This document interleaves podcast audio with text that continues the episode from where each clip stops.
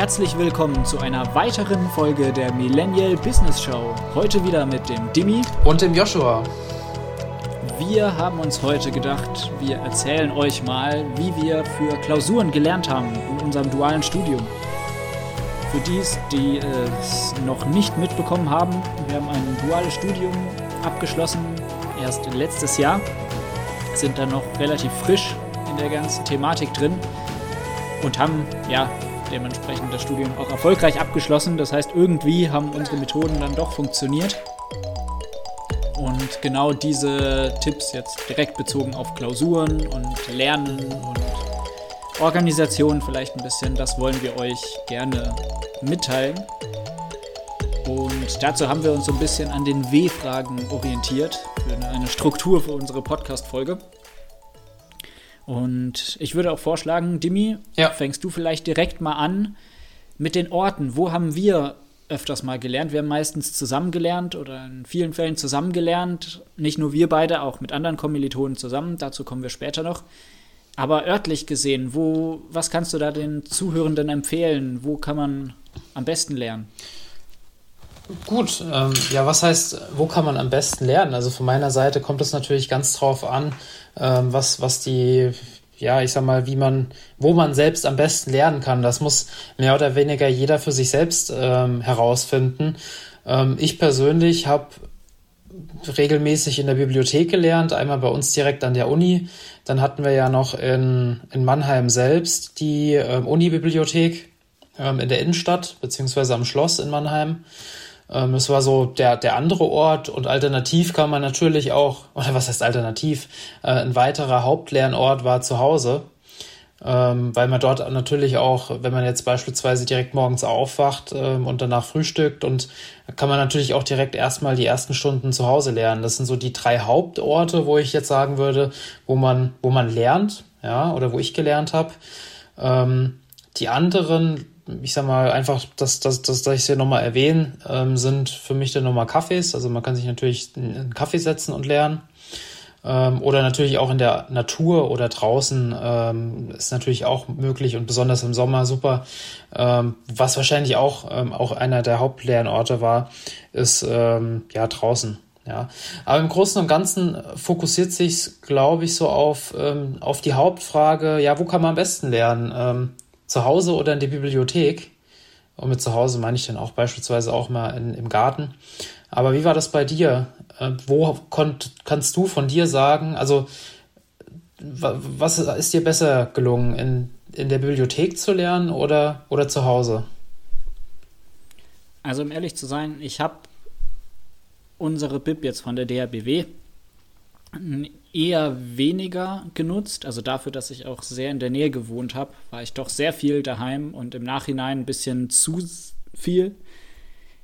Die Bibliothek ist halt ein Ort, der ist halt ja abgeschottet. Ja, da ist im Prinzip das Ziel von der Bib ist entweder zu recherchieren, zu lernen, irgendwie produktiv zu sein und ähm, das fördert auch die eigene Produktivität. Ja, wenn du dort dann die anderen äh, ja Studierende siehst, die lernen, die irgendwie arbeiten. Da ist es schwieriger, irgendwie mal an einem PC zu zocken oder irgendwie ja, sich ablenken zu lassen, weil das Handy muss auch stumm sein. Ähm, groß telefonieren geht auch nicht. Und ähm, das ist einfach, die, in der Bib hast du eine Atmosphäre, wo du leichter ins Lernen kommst. Ja. Ich hatte aber auch die Situation, ähm, dass wenn ich zu lange in der Bib war, dass ich dann trotzdem das geschafft habe, mich abzulenken. Entweder durch spannende Bücher, ja, oder weil ich dann einfach mal ähm, ja, dann doch irgendwie über Instagram gestolpert bin und da nicht mehr weggekommen bin oder irgendwelche YouTube-Videos angeschaut habe. Und ähm, ja, dann, das hätte ich im Prinzip auch daheim machen können, aber insgesamt so, gerade um ins Lernen zu kommen, ist, glaube ich, die Bib schon sehr, sehr hilfreich, vor allem, weil es halt auch eben anderer Ort ist. Also im Nachhinein hätte ich es vielleicht wirklich strikter so gemacht, die Bib ist zum Lernen da, dass ich auch viel öfter dort bin, wenn ich lerne. Und zu Hause halt eher versuchen, nicht zu lernen und nicht so stark zu arbeiten, dass ich wirklich auch eine räumliche Trennung habe. Ähm, habe ich nicht so umgesetzt, äh, habe ich auch erst lernen dürfen. Aber ich glaube, würde ich jetzt nochmal neu anfangen, würde ich das versuchen, mal anzugehen. Ja, da stimme ich dir, stimme ich dir voll und ganz zu, dass man dass man natürlich hier nochmal den Vorteil hat, dass man diese räumliche Trennung hat, wenn man das Ganze wirklich diszipliniert auch, auch so durchführt, dass man morgens zur, zur BIP fährt, anfängt zu lernen, wenn man einen freien Tag hat und und wirklich ähm, den, den Tagesabla ähm, Tagesablauf dann wirklich dann durchplant und dann abends wieder nach Hause geht und dann weiß, hey, wenn ich jetzt, wenn ich jetzt meine, wenn ich jetzt für, für das eine Thema gelernt habe und nach Hause komme und ähm, ich sag mal so die wichtigsten ähm, Themen, Gebiete oder die Dinge, die ich mir vorgenommen habe, auch, auch wirklich äh, gelernt habe, dann kann ich mir dann auch abends nochmal etwas, etwas Entspannung gönnen, was natürlich unheimlich wichtig ist, auch während so einer solchen Lernphasen.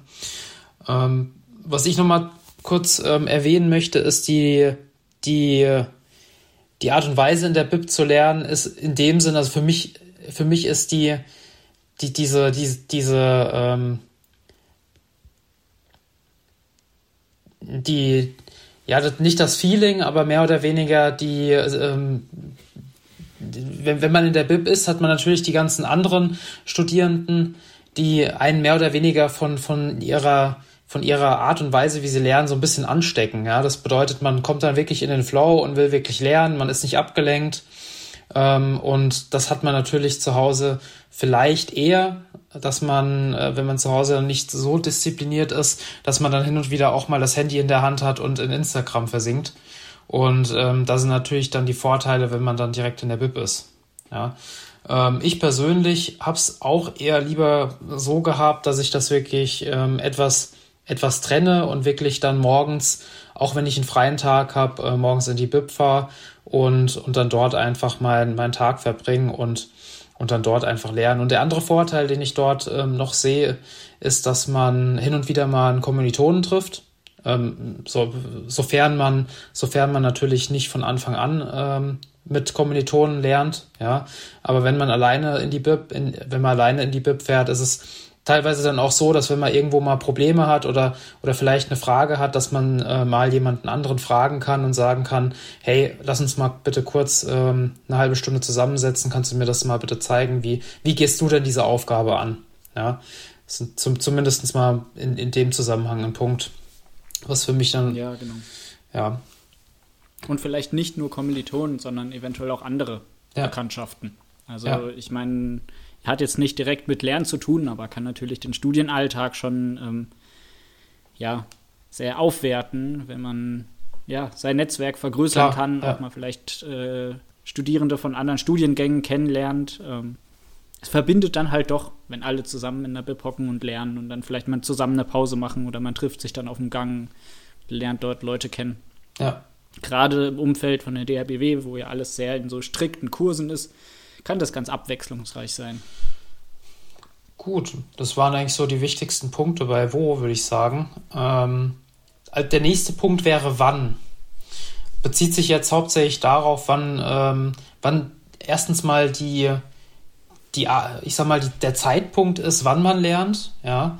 Ähm, was ich aber auch hier nochmal als interessanten Punkt aufnehmen würde, ist, ähm, wie man beispielsweise seine Zeitplanung durchführt oder oder was man beispielsweise die letzten 24 Stunden vor der Klausur ähm, macht. Lernt man da? Wie soll man da am besten vorgehen?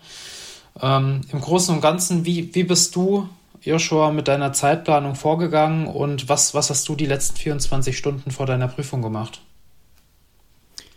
Ich würde erstmal auf den ersten Punkt eingehen. Ähm, die meine Zeitplanung, da habe ich mich sehr ausprobiert jetzt während dem Studium. Also ich habe von der in der Schulzeit, ähm, klar, ich habe äh, das Abi irgendwie geschafft und notentechnisch war es auch gar nicht so übel, aber wirklich eine Struktur hinter meinem Lernen hatte ich nicht wirklich. Und genau diese Struktur habe ich dann im Studium versucht zu finden. Ich würde nicht sagen, dass ich sie final gefunden habe. Also ich denke, äh, blöd gesagt, ich darf immer noch lernen, wie ich richtig lernen kann oder am ja, effizientesten. Trotzdem denke ich, dass es jetzt fürs Studium gut gereicht hat. Ähm, ja, die Ergebnisse sprechen da für sich. Und ich habe viel ausprobiert. Also ich habe wirklich ausprobiert von, okay, ich weiß, äh, mir wurde heute gesagt, dass wir in zwei Monaten oder in drei Monaten die Klausur ähm, haben. Wie viele Themenblöcke habe ich oder wie kann ich die Inhalte einteilen und ähm, wie viel Prozent von den Blöcken muss ich dann in einer Woche irgendwie mir beibringen oder zusammenfassen, lernen, damit ich dann ja in einem Fluss dann zur Klausur alles kann. Ähm, Habe ich ausprobiert, war in dem Fall leider nicht so erfolgreich, wobei ich da denke ich auch andere Fehler gemacht habe. Da will ich jetzt nicht genauer eingehen. Ähm, ich habe es im Prinzip nicht ganz so durchgezogen, wie ich das alles schön davor geplant habe. Aber prinzipiell kann ich schon empfehlen, sich einen groben Überblick zu machen. Ja, weil ich hatte dann andere Extreme, wo ich überhaupt nichts geplant habe und wirklich zwei Wochen oder eine Woche vor der Klausur mich überhaupt mal konkret mit, der, mit dem Inhalt der Klausur beschäftigt habe. Und dann kam auf einmal raus, dass es gar keine zehn Seiten sind, irgendwie Zusammenfassung, sondern 30 Seiten. Und dann bin ich halt schon ins Schwimmen gekommen, habe es zwar irgendwie auch geschafft, aber natürlich nicht so, wie es, ja, wie ich das mal vorhatte. Deswegen prinzipiell eine Planung oder so einen Überblick kann ich schon sehr empfehlen. Ja, sehe seh ich, seh ich genauso, also zumindest was die, was die Planung angeht. Ähm, was ich wichtig finde, ist, das hast du ja auch schon gerade eben ähm, angedeutet, dass man, wie, wie würde wie würd ich da vorgehen? Ich würde einfach ähm, auf dem Whiteboard oder vielleicht auf dem Kalender mir mal aufzeichnen, wann habe ich meine Termine oder wann habe ich meine Klausurtermine. Und wenn ich jetzt beispielsweise, also bei uns in der Uni war es teilweise so, wir hatten die letzten drei, ähm, drei Wochen in der in dem Semester hatten wir meistens komplett ausgelastet mit, ähm, mit Prüfungen. Und eine der Prüfungen, wo ich mich am ehesten dran erinnern kann, wo es wirklich echt knapp war, äh, im Sinne der Zeitplanung, war Datenbanken. Ähm, da hatten wir eine Klausur, sind, glaube ich, um 16 Uhr fertig gewesen mit der Klausur und hatten dann exakt noch 48 Stunden zu lernen für Datenbanken. Und Datenbanken war zu dem Zeitpunkt einer der ja fast schon war sehr umfangreich und sehr komplex, einfach weil man nicht nur die Theorie hatte, sondern musste auch wirklich anwenden können.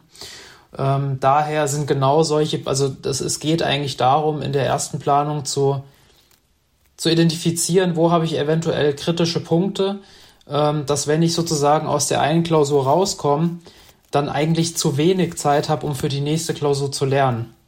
Und dass man genau diese kritischen Punkte identifiziert, um dann natürlich auch von Anfang an sich hier schon einen Plan äh, schmiedet, wie man diese, diesen kritischen Punkt auch vielleicht vorab schon mal irgendwie versucht ähm, aufzuarbeiten, dass man dann direkt mit der, in dem Moment, wenn ich dann aus der anderen Klausur komme, natürlich erstmal ein bisschen Pause, vielleicht ein Eis gönnen, vielleicht eine Runde in die Stadt gehen und einfach ähm, sich feiern, dass man, dass man die Klausur geschafft hat oder zumindest erstmal abgegeben hat, dass man dann direkt ähm, nach einer gewissen oder nach, nach, nach ein, zwei Stunden wieder loslegen kann und sagt, hey, ich habe hier meine Zusammenfassung, ähm, jetzt habe ich noch, noch 40 Stunden und ähm, dann geht's los. Ja, ich glaube, das sind so die, die Punkte, die, die wichtig sind, die, die du mit Sicherheit auch ähm, angewendet hast, gehe ich einfach mal von aus.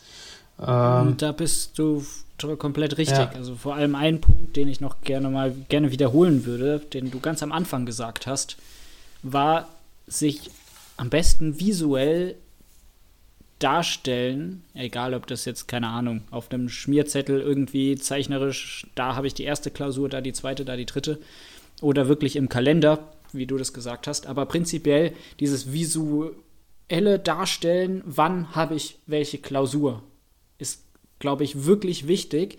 Jetzt klar, man kann ganz extrem werden und dann, ja, so wie ich, versuchen, einen Lernplan zu machen mit an dem Tag lerne ich das, an dem Tag lerne ich das. Ich kann es empfehlen, mal auszuprobieren, ob es dann wirklich hilft, muss jeder für sich entscheiden. Aber überhaupt zu wissen, wann welche Klausur ist und vor allem zum Bewusstwerden, wie viel Zeit habe ich zwischen den Klausuren. Weil es kann ja sein, dass dazwischen liegen drei Wochen dann macht das keinen Sinn, für die zweite Klausur schon sechs Wochen vor der ersten anzufangen.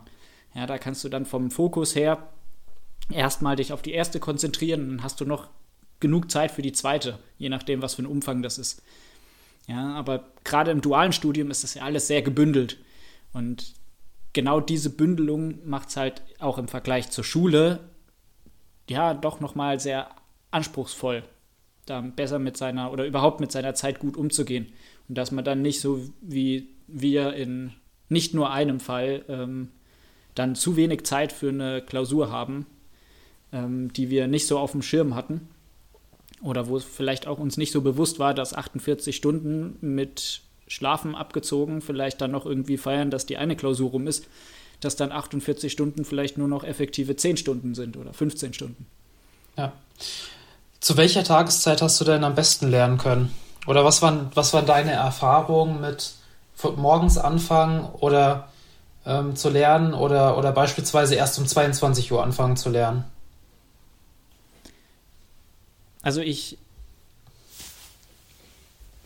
Manchmal rede ich mir ein, dass ich so, ich sag mal, so ein, so ein früher Vogel bin. Ne, dass ich versuche halt möglichst früh, also auch so frühes Aufstehen habe ich jetzt nicht so mega die Probleme, wobei zurzeit schon, aber das ist was anderes. aber im Prinzip gerade während dem Studium habe ich schon eher versucht, das Ganze, ja, jetzt nicht direkt um sechs, aber schon so ab acht und dann erstmal so den Vormittag, also ich gehe jetzt von einem freien Tag aus, ähm, dass ich das erstmal Vormittag möglichst viel, ja, abgearbeitet habe. Ich habe auch sehr viel Zusammenfassungen geschrieben, ähm, kommen wir später nochmal dazu, aber das, weiß ich nicht, würde ich jetzt nicht als richtiges intensives Lernen bezeichnen. Ja, das war da eher so ein bisschen eine leichtere Tätigkeit, aber trotzdem hat man sich mit dem Inhalt befasst. Und das habe ich dann meistens eher versucht, früher zu machen, weil einfach aus dem Grund ab einem gewissen Zeitpunkt, und das war meistens so 16, 17, manchmal vielleicht auch erst 20 Uhr, aber irgendwann war mein Gehirn zu. Und das Problem ist, das hat sich leider nicht nach hinten verschoben, wenn ich später angefangen habe. Ja, also wenn ich um 7 angefangen habe, dann war mein Hirn um 16 Uhr zu und ich konnte einfach so viel machen, wie ich will. Ich habe gefühlt gar nichts auf die Reihe bekommen. Und wenn ich dann aber erst um 14 Uhr angefangen habe, musste ich dann trotzdem ja um 17 Uhr schon fertig machen, weil irgendwie habe ich mich ja wahrscheinlich auch so trainiert, dass ich den Abend halt nicht mit ja, Lernthemen ähm, irgendwie füll, gefüllt habe bisher und mein Körper und gerade mein Gehirn darauf nicht ausgelegt waren.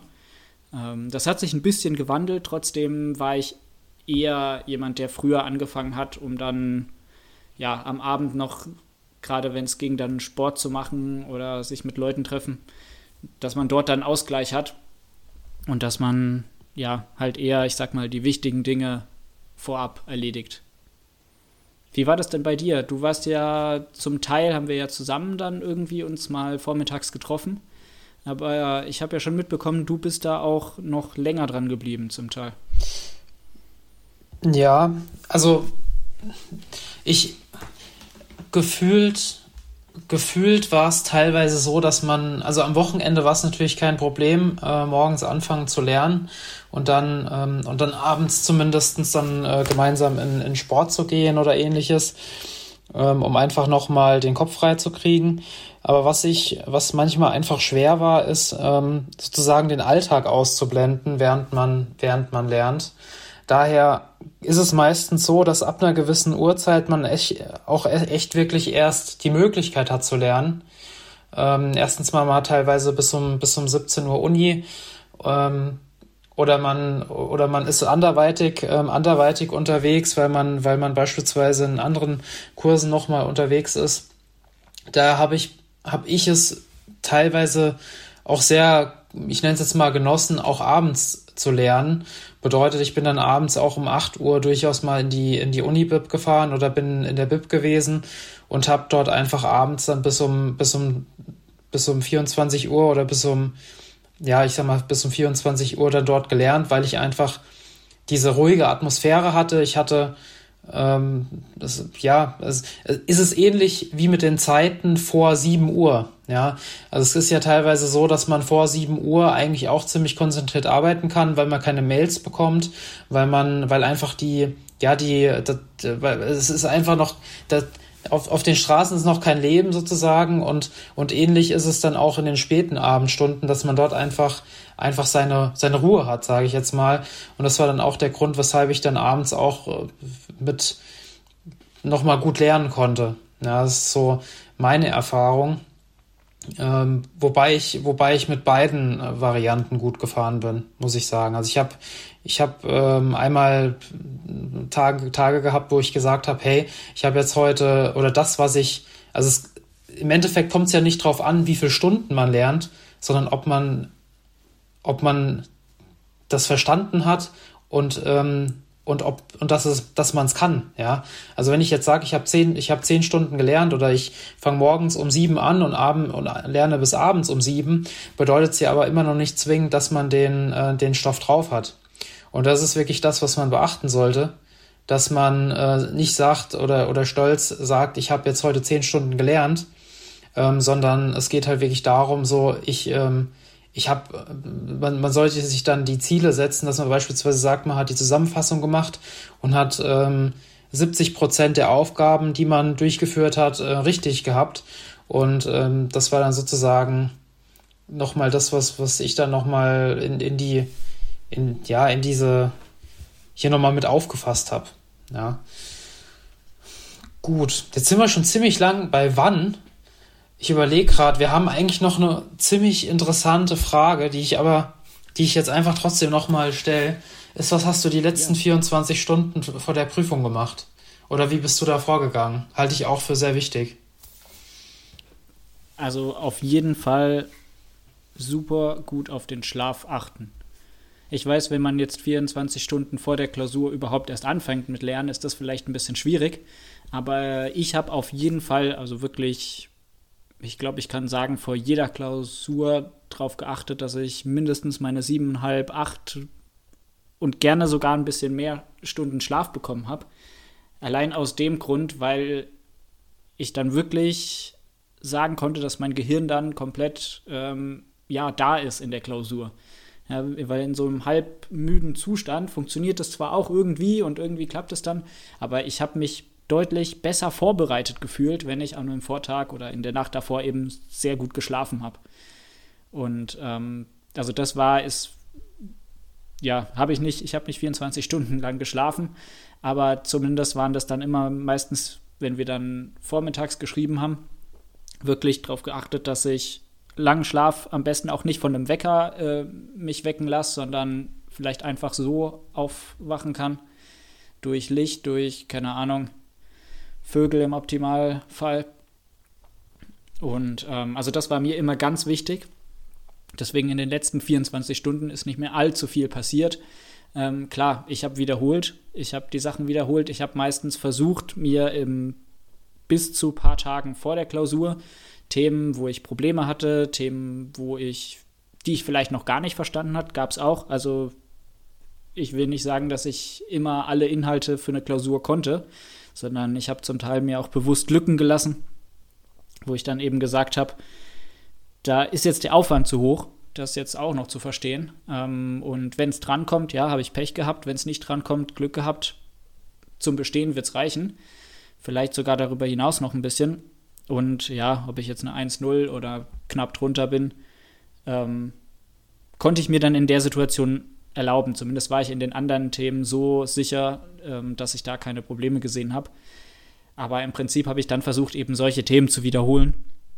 Oder gerade in den Sprachen, jetzt bei uns beiden Chinesisch und Spanisch, war das halt sehr viel Vokabeln wiederholen. Ähm, gerade im Chinesischen dann irgendwann auch, ähm, wir mussten zum Teil Schriftzeichen und sowas lernen, also was halt wirklich, wir wussten, welche Schriftzeichen drankommen und wir mussten die auswendig wissen. Und solche Sachen habe ich dann meistens ähm, ja, wiederholt. Und dann habe ich versucht, so ein bisschen das Lernen mit irgendwie Aktivitäten zu verbinden. Ja, sodass ich äh, ja viel draußen war. Ich weiß, Demi, das haben wir auch zum Teil zusammen gemacht, dass wir dann am Neckar ähm, spazieren waren und uns gegenseitig die Sachen erklärt haben. Und ähm, das entspannt auf der einen Seite, auf der anderen Seite bereitet das ja auch noch mal ein bisschen vor. Und ähm, ja, ob dann wirklich was davon hängen bleibt, äh, ja, kann ich nicht sicher sagen, aber man fühlt sich auf jeden Fall besser und das hilft halt ungemein für die Klausur dann an sich. Und was vielleicht da auch noch in dem Zug ganz wichtig ist, ich habe versucht, mich möglichst von ja, Kommilitonen, wo ich weiß, da, die könnten mich so ein bisschen dazu bringen, dass ich an meinem Wissen zweifle, und die Personen gibt es immer in jedem Kurs, in jedem Studiengang. Das ist meistens auch nicht bös von denen gemeint, aber dann kommen Fragen, wo du eigentlich vielleicht entweder schon entschieden hast, die muss ich jetzt nicht beantworten können, das ist gut so mein Wissensstand, oder wo du denkst, dass du es verstanden hast und durch dann das Nachfragen kommst du ins Schwimmen und genau solche Sachen habe ich versucht zu meiden. Ähm, ist ein bisschen schwierig, weil ich immer versucht habe, dann allen zu helfen und ähm, ja, möglichst allen immer meine Sicht zu erklären und wie ich das Ganze denke. Und ich hatte dann trotzdem leider oftmals die Situation, dass ich dann Themen hatte, wo ich dachte, ich habe sie verstanden und ähm, ja, dann kam raus, ich habe sie eigentlich nicht verstanden. Oder zumindest habe ich mich dann nach den Gesprächen so gefühlt. Und das vielleicht als Tipp, das kann man ein bisschen ja, versuchen zu beschränken, damit äh, ja, man nicht das ganze Wissen, was man sich jetzt angeeignet hat, äh, wieder in Frage gestellt wird.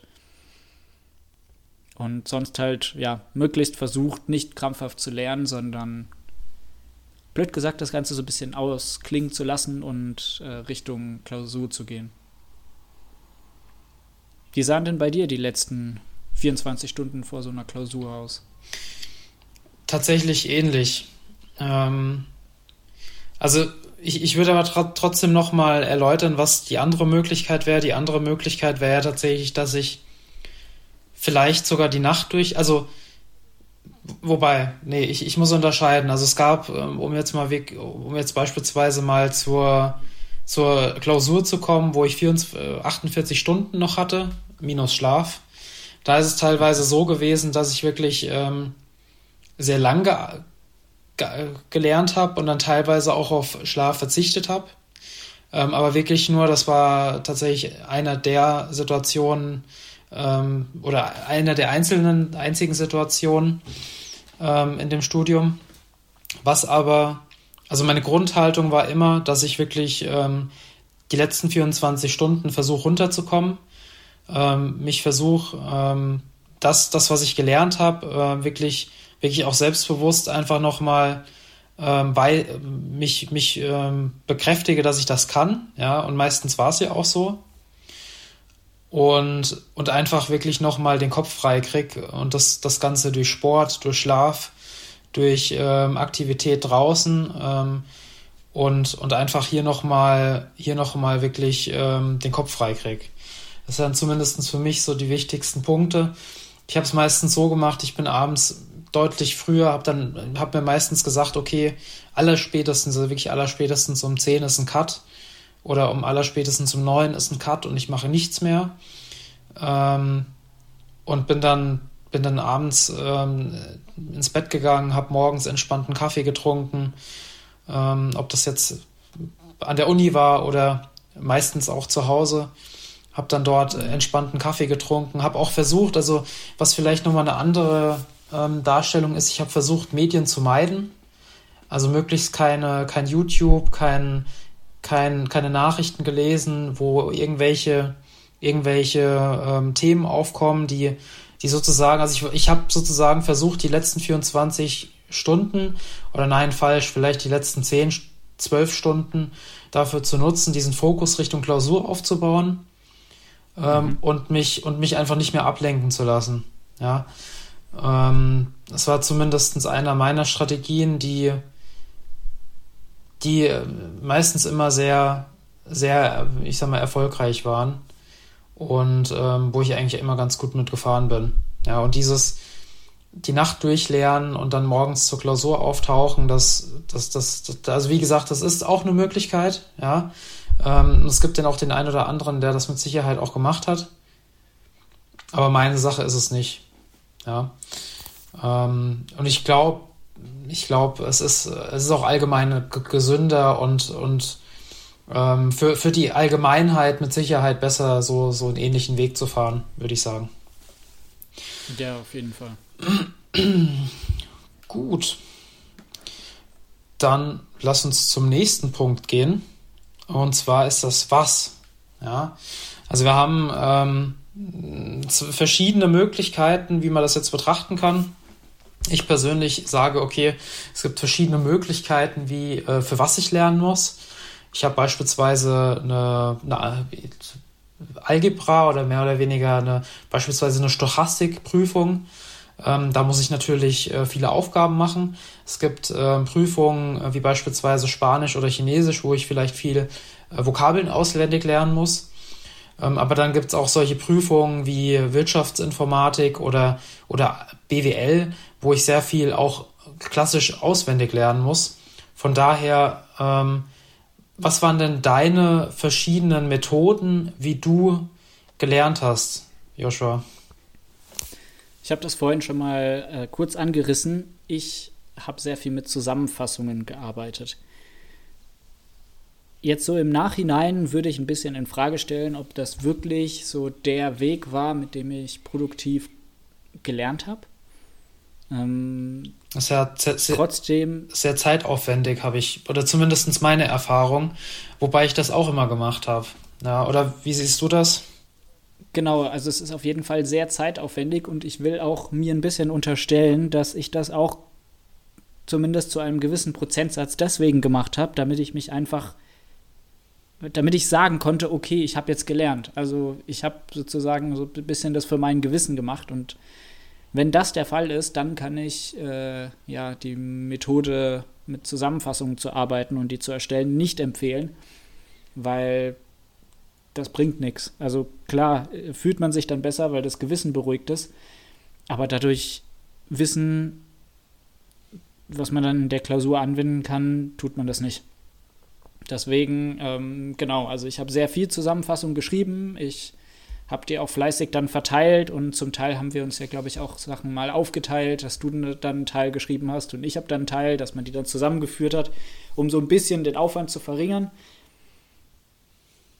Aber insgesamt würde ich, ja, würde ich Zusammenfassung sehr vorsichtig angehen. Ja, wenn die Zusammenfassungen nur dazu dienen, dass man sich besser fühlt. Ähm, klar, natürlich ist es besser, nichts zu machen, aber Wahrscheinlich gibt es dann effizientere Wege, sich den ganzen Inhalt anzueignen. Sonst habe ich in seltenen Fällen auch noch mit Karteikarten gearbeitet, ähm, gerade halt was die Sprachen anging, sowie Spanisch und äh, Chinesisch Vokabeln. Und ähm, genau, Zusammenfassungen waren dann meistens so die ganzen wirtschaftlichen Fächer, IT-Fächer, ähm, überall, wo so ein bisschen breiteres Wissen abgefragt wurde. Dimi, kannst du dem noch Methoden hinzufügen, was du vielleicht noch gemacht hast oder ausprobiert hast? Nee, ich, das sind tatsächlich auch die Methoden, die, also klar, es gibt natürlich noch kreative Methoden wie Mindmaps, ähm, Brainstorming und ähm, die, die man natürlich hin und wieder auch verwenden kann, wo es, Sinn macht. Aber ich sag mal, was mir wichtig, ich habe auch sehr viel Zeit damit verbracht, Zusammenfassungen zu schreiben und bin dann auch während oder jetzt auch Mitte des Studiums auch zu dem Entschluss gekommen, dass man ab einem gewissen, wenn ich jetzt 500 PowerPoint-Slides habe oder ich weiß nicht, ob das jetzt realistisch ist, ich glaube, es waren also teilweise 300 mal auch mehr. Ähm, ja. Davon eine Zusammenfassung, dann kommt man dann vielleicht auf Hand geschrieben oder auf ähm, in OneNote oder ähnliches teilweise auf, auf trotzdem 30 Seiten oder 40 Seiten. Also ich glaube, wichtig ist, dass man eine hat. Aber es ist, glaube ich, also zumindest um den Überse Überblick zu behalten und nicht innerhalb dieser 500 Slides sich zu bewegen. Aber ob man sie komplett selbst erstellt, erstellen muss, das, das, das, das bezweifle ich jetzt am Ende des Studiums, weil, weil die, dieser Benefit, den man durch das, durch, die, durch das Schreiben dieser Zusammenfassung hat, ähm, da sehe ich, da sehe ich das Potenzial von beispielsweise Karteikarten höher.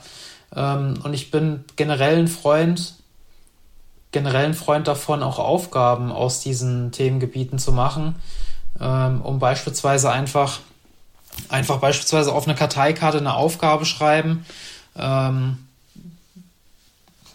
und, und, dann, und dann basierend auf dieser Karteikarte die Aufgabe beantworten ähm, umzudrehen und schauen, ah, okay, ähm, das habe ich vergessen, äh, das nächste Mal mache ich es besser. Ja. Ähm, ja. Und um einfach sozusagen, also ich habe ganz gerne, was ich ganz gerne gemacht habe, ist, ich habe sozusagen aus dem, aus dem ähm, Lernstoff selbst habe ich, habe ich mir Aufgaben ähm, rausgeschrieben, habe überlegt, was könnte der Dozent in dem Zusammenhang abfragen, was wäre vielleicht knifflig, wo ich sage, okay, da müsste ich eigentlich eine Antwort drauf haben und habe und habe ähm, dann basierend darauf mir Karteikarten geschrieben. Ähm, was mich nochmal interessiert, wie bist du, jetzt, jetzt haben wir ja verschiedene, wir haben ja einmal die Zusammenfassung, dann haben wir Karteikarten. Ähm, was, wie hast du die gehalten? Hattest du eher elektronische ähm, oder hast du eher mit elektronischen, ähm, äh, ich sag mal, Zusammenfassung oder Karteikarten gelernt? Ähm, oder, oder hast du das alles auf Papier gehabt? Und was war deine Erfahrung mit elektronischen Karteikarten oder beispielsweise Zusammenfassungen? Also sehr gute Frage. Ähm, gerade mit Blick, da ich meine komplette Schulausbildung rein analog gemacht habe. Also da war wirklich sehr, sehr wenig digital. Ähm, war, ohne jetzt alt klingen zu wollen, damals auch üblich. ähm, da gab es noch nicht viel mit irgendwie OneNote oder Word oder ja, sonstigen digitalen Karteikarten. Um deine Frage zu beantworten fürs Studium. Ähm, ich habe versucht, ein bisschen, ja, mein, meine komplette, auch die ganzen Mitschriften rein digital zu halten. Somit auch die Zusammenfassung. Ähm, das habe ich dann wirklich in dem genannten Tool OneNote äh, hauptsächlich geschrieben. Habe die mir aber meistens dann, wenn ich fertig war, trotzdem ausgedruckt Einfach weil, wenn ich sie mal dann doch mitnehmen wollte, irgendwie draußen an Neckar und wollte dort dann in der Sonne die lernen oder ich kann da markieren, rumkritzeln, das war digital nicht ganz so möglich. Auch wenn ich technisch die Möglichkeit dazu hatte, theoretisch da auch handschriftlich noch was rein einzutragen. Ähm, ja, trotzdem wollte ich da immer so ein bisschen A, was in der Hand halten, also wirklich Seite für Seite umblättern können und B aber halt auch so ein bisschen flexibler sein, ja, unabhängig von PC, Tablet, äh, von irgendwie Akku ist leer, Sonne zu hell und sowas. Deswegen habe ich mal mir die Zusammenfassung dann meistens ausgedruckt, meistens auch so ein bisschen kleiner, damit ich die besser mitnehmen konnte. Und in dem zu Kontrast stehen aber die Karteikarten, die habe ich nämlich rein offline geschrieben. Also ich habe mir wirklich wie früher in der Schule solche Karteikarten geholt und die dann eben beschriftet. Ähm, ich habe auch mit Kommilitonen mal ein, ja, eine digitale Lösung ausprobiert. Da gab es dann im Prinzip, ist das genau das gleiche. Also du hast eine Vorderseite, eine Rückseite und konntest per Klick dann die Rückseite anzeigen lassen. Also im Prinzip eine Karteikarte nur online. Damit habe ich aber nicht so gute Erfahrungen gemacht. Ähm, das Schöne ist, man kann die teilen. Das heißt, ähm, ja, die, die Aufwände zum Erstellen von denen kann man sich äh, gut ähm, aufteilen in einer Gruppe. Trotzdem hat mich das zu sehr abgelenkt. Also das war dann im Browser, das heißt, da warst du dann nur einen Tab davon entfernt, irgendwie was anderes zu machen. Wenn dein PC dann irgendwelche Updates geladen hat oder du irgendwelche Mails bekommen hast, hast du direkt dann eine Benachrichtigung bekommen. Und ähm, ja, das sind alles so Sachen, die mich damals nicht überzeugt haben weswegen ich dann eben auf die Offline-Karteikarten gegangen bin. Genau, und habe die dann eben komplett offline dann auch eben gesammelt und inhaltlich gruppiert und sowas, um da ein bisschen Struktur reinzubringen. Wie war das denn bei dir? Du hast ja auch, soweit ich weiß, mit OneNote sehr viel mitgeschrieben zumindest. Ja. Also ich habe. Aber dein Lernen, wie sah das aus? Also ich habe es ich hab's, ähm, so gemacht, ich habe meistens äh, mir die mir die Zusammenfassung geschrieben oder wir haben sie halt mit, mit anderen, mit anderen Kommilitonen gemeinsam geschrieben oder haben sozusagen verschiedene Zusammenfassungen zu einer zusammengefasst. Ähm, und, oder ich hab dir meine geschickt. ja, beziehungsweise wir haben uns gegen, oder ja, oder du hast mir meine geschickt. Ich habe mir sozusagen die Dinge raus, ich sag mal, auch rausgenommen, die, die äh, für mich mehrwertig waren und habe dann mehr oder weniger eine Master-Zusammenfassung gehabt, die ich dann meistens, also die, die ich immer, also, also wirklich immer ausgedruckt habe, einfach weil ich ähm, dass ich, ich brauche ich brauch auf jeden Fall was in den, ich, ich brauche was, was ich, was ich anfassen kann in dem Zusammenhang. Das Ähnliche ähm, ist auch beispielsweise bei Büchern. Ich, ähm, ich brauche was, ähm, wo ich, wo ich meinen äh, Textmarker in die Hand nehmen kann, was markieren kann, wo ich mal auch was schnell daneben schreiben kann. Ähm, das geht natürlich auch alles mit, ähm, mit einem Tablet, ähm, aber ich bin da noch, bin da noch eher so unterwegs, dass ich einfach dieses, dieses haptische nochmal brauche. Ähm, Aber da bin, und ähnlich sehe ich das auch bei Karteikarten. Also wenn ich Karteikarten, also äh, vielleicht, ich bin Fan von klassischen Karteikarten.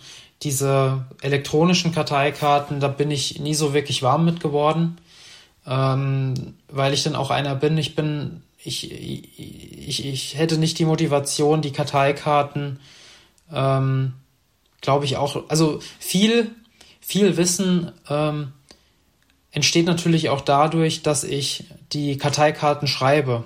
Ja, ähnlich wie es natürlich auch mit einer Zusammenfassung ist. Und also ich hätte mich oder ich habe mich vielleicht auch hin und wieder erwischt, wenn ich eine elektronische Karteikarte geschrieben habe, dass ich das einfach mit Copy und Paste gemacht habe und da geht einfach der Sinn verloren von diesem, von diesem initialen Lernen, wenn ich eine Karteikarte schreibe. Ähm, von daher war das dann teilweise Datenmüll, aber weil man sie einfach nicht mehr verwendet hat, ja und ähm, also meine Erfahrung, äh, das ist ausgedruckte Zusammenfassung oder notfalls auch ein ausgedrucktes Skript, ähm, das markiert ähm, und, und beschriftet ähm, und natürlich äh, Karteikarten, das waren so, so meine Hauptmethoden ähm, oder zumindest ähm, Tools, mit denen ich gelernt habe. Ja. Gut. Vielleicht dazu auch noch, ja. ich habe die auch meistens ausgedruckt, weil ich irgendwie auch, vielleicht habe ich es mir nur eingebildet, vielleicht war es wirklich so, kann ich nicht jetzt im Nachhinein sagen. Aber zumindest auch für meine Augen konnte ich länger lernen, wenn ich auf was Ausgedrucktes, auf Bücher ähm, gestarrt habe und dort äh, gelesen habe, ja. als auf einen Monitor. Ja. ja, klar, mit Licht, mit richtigen äh, Monitoreinstellungen kann man das bestimmt noch optimieren, äh, vielleicht sogar mit irgendwelchen Lesebrillen oder sowas. Ähm, trotzdem, das hat mich damals alles nicht interessiert. Und da habe ich dann einfach hart Fakt, ich konnte mehr oder länger lesen mit irgendwas Ausgedrucktem, als auf dem Monitor zu starren. Deswegen habe ich das gemacht, gerade wenn es dann irgendwie doch mal ein bisschen später wurde. Ja. Ähm, war das auch ein großer Faktor, der da meine Methode bestimmt hat. Also man ist mal, äh, ich, ich, ich hatte gerade im Kopf, wollte sagen, man ist flexibler, wenn man es ausdruckt. Ähm, da gibt's das, das stimmt auf der einen Seite, auf der anderen Seite stimmt es aber auch nicht, weil man natürlich digital immer alles dabei hat und ausgedruckt kann man es nicht immer dabei haben. Aber diese, diese, dieses nicht dabei haben, das ähm, vom Ausdrucken, das, das überwiegt meiner Meinung nach, weil man auch genau das, was du gerade eben erwähnt hast, ähm, alleine das Szenario, wenn man im Bett liegt beispielsweise, ich war ein Freund davon, einfach nochmal, bevor ich schlafen gehe, nochmal so die wichtigsten Punkte zu überfliegen und einfach nochmal zu checken, ah, okay, das, ähm, das weiß ich ähm, und, und einfach nochmal hier die, den, den Stoff zu überfliegen. Und das ist, wie, wie schon erwähnt, oder ganz, ganz am Anfang, ich, ich versuche mich, wenn ich, wenn ich lerne, dann sollte man sich auch dem Lernen widmen und in dem Moment, wo ich ein Laptop oder ein Tablet in der Hand habe, bin ich wieder in dem Modus, ähm, vielleicht aus, ja, auf einmal kommt dann eine Push-Benachrichtigung, dann kommt vielleicht nochmal eine WhatsApp, ähm, dann bekomme ich eine E-Mail und, ähm, und da geht einfach der Sinn des Lebens, also des, des, des, Lernens einfach ähm, verloren, weil man immer diese, ja, jetzt so, so Richtung, diesen, diesen Sägezahneffekt mehr oder weniger hat, dass man immer wieder abgelenkt wird. Und das ähm, hat man, wenn man in, in Reihen auf analog unterwegs ist, halt, halt nicht, ja. Ja, genau. Nochmal ein, ein weiterer Aspekt, der, der mir gerade eben nochmal eingefallen ist. Ja. Ja. Gut. Ja. Dann lass doch mal zu unserem nächsten Punkt gehen. Das können wir vielleicht relativ kurz machen. Ja. Und zwar, wie haben wir gelernt? Also klar, wir haben jetzt gesagt, mit Zusammenfassung, mit Karteikarten, aber gerade auch mit äh, zusammen mit dem Ort, wo wir gelernt haben. Ja. Ähm, in, in welchen Atmosphären haben wir gelernt? Ja, was hat uns da vielleicht geholfen? Willst du da vielleicht gerade mal anfangen? Ja, ich, ich zähle einmal kurz auf, was bei mir so die wichtigsten waren. Ähm, einer, einerseits natürlich in einer. Ähm, wir haben uns natürlich auch hin und wieder mal Notizen gemacht für die Podcast-Folge und ich lese, ich lese gerade die Notiz Lerngruppen. Ähm, oder nein, ich lasse es jetzt erstmal so stehen. Ich teile es auf in kleine Lerngruppen und große Lerngruppen. Ähm, das sind zwei, also einmal die kleine Lerngruppe, einmal die große Lerngruppe, dann einmal alleine. Ähm, dann natürlich auch bei Betätigungen, äh, beispielsweise beim Spazieren oder, oder ähnliches. Das sind so für mich die wichtigsten Punkte. Ähm, und dann gibt es wieder die Ausreißer, die etwas spezieller sind, auf die wir auch gleich nochmal eingehen. Aber ich würde sagen, lass, lass uns erstmal auf die kleine und die große Lerngruppe eingehen. Also meine Erfahrung war, ähm, dass man in einer kleineren Lerngruppe oder, oder nein, ähm, anfangs, wenn ich jetzt beispielsweise sage, ähm, ich komme aus der einen Klausur raus, ja, und habe von dem Thema noch überhaupt keine Ahnung, was jetzt sozusagen als nächstes ansteht, beziehungsweise ken mhm. kenne nur das, was ich aus der Vorlesung habe, ja, fand ich es immer ganz gut, in der größeren Lerngruppe unterwegs zu sein, weil man einfach so das einfach nochmal ähm, mit mehreren Leuten sich austauschen kann, sehr oberflächlich unterwegs ist und und einfach noch so einen Gesamtblick auf das ganze ja, Thema man, be man bekommt so ein bisschen Gesamtblick, was, was beschäftigt die Kommilitonen und, ähm, und was sind so die wichtigsten Punkte. Ähm, anschließend sind wir dann meistens in kleinere Lerngruppen gegangen, würde ich sagen, wo wir dann uns maximal, wo wir maximal vier waren oder ja doch maximal vier Personen. Ja. Ähm, was meistens immer sehr zielführend war, würde ich sagen. Ähm, und das ist auch das, wo man, also diesen Switch von große Lerngruppe in kleine Lerngruppe, den, den, den braucht man, weil ich das Gefühl habe, also wenn ich jetzt beispielsweise ziemlich kurz vor einer Klausur in eine große Lerngruppe gehe, ist es einfach nicht fokussiert genug. Und ähm, in dem Moment, wo ich in einer kleinen bin, ähm, kann man wirklich gezielt auf verschiedene Themen eingehen. Und bei einer großen Lerngruppe gibt es so viele Themen, die gerade durch die Gegend schwirren, äh, wo man sich einfach nicht auf das konzentrieren kann, was dann für einen wirklich wichtig ist. Ja. Ähm, daher hier die Unterscheidung. Also wie gesagt, erstmal eine große, dann eine kleine Lerngruppe. Und klar, natürlich, man kann auch alleine lernen.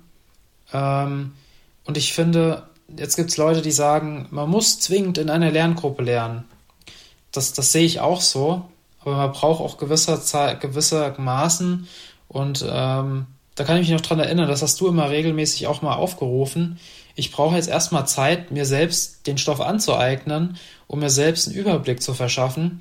Und dann können wir gemeinsam drüber sprechen. Und ich glaube, dass so, so ähnlich habe ich dann auch getickt, wo ich dann gesagt habe, hey, ich brauche jetzt erstmal ein bisschen Zeit, mir überhaupt mal anzugucken, um was es geht, ähm, um dann in die kleine Lerngruppe zu, überzugehen. Ja. Ähm, also das jetzt einfach mal genau. kurz die, die Zusammenfassung, ähm, was jetzt für mich wichtig war. Wie, wie siehst du das denn? Ähm, ich kann das im Prinzip genauso unterschreiben. Also ich habe das meistens gesagt, weil klar ist das Ziel, dass man in einer kleinen Lerngruppe die Lerngeschwindigkeit und vielleicht auch so ein bisschen die Grundvoraussetzungen in dem Thema, dass das alles ein bisschen ähnlich ist. Aber da gibt es dann doch immer mal wieder Abweichungen. Und entweder war ich dann vielleicht jemand, der ein bisschen mehr Vorahnung in dem Gebiet hatte, oder dann halt auch für manche Sachen ein bisschen mehr Zeit gebraucht habe und ein bisschen langsamer war und mir vielleicht noch ein paar andere Grundlagen gefehlt haben. Und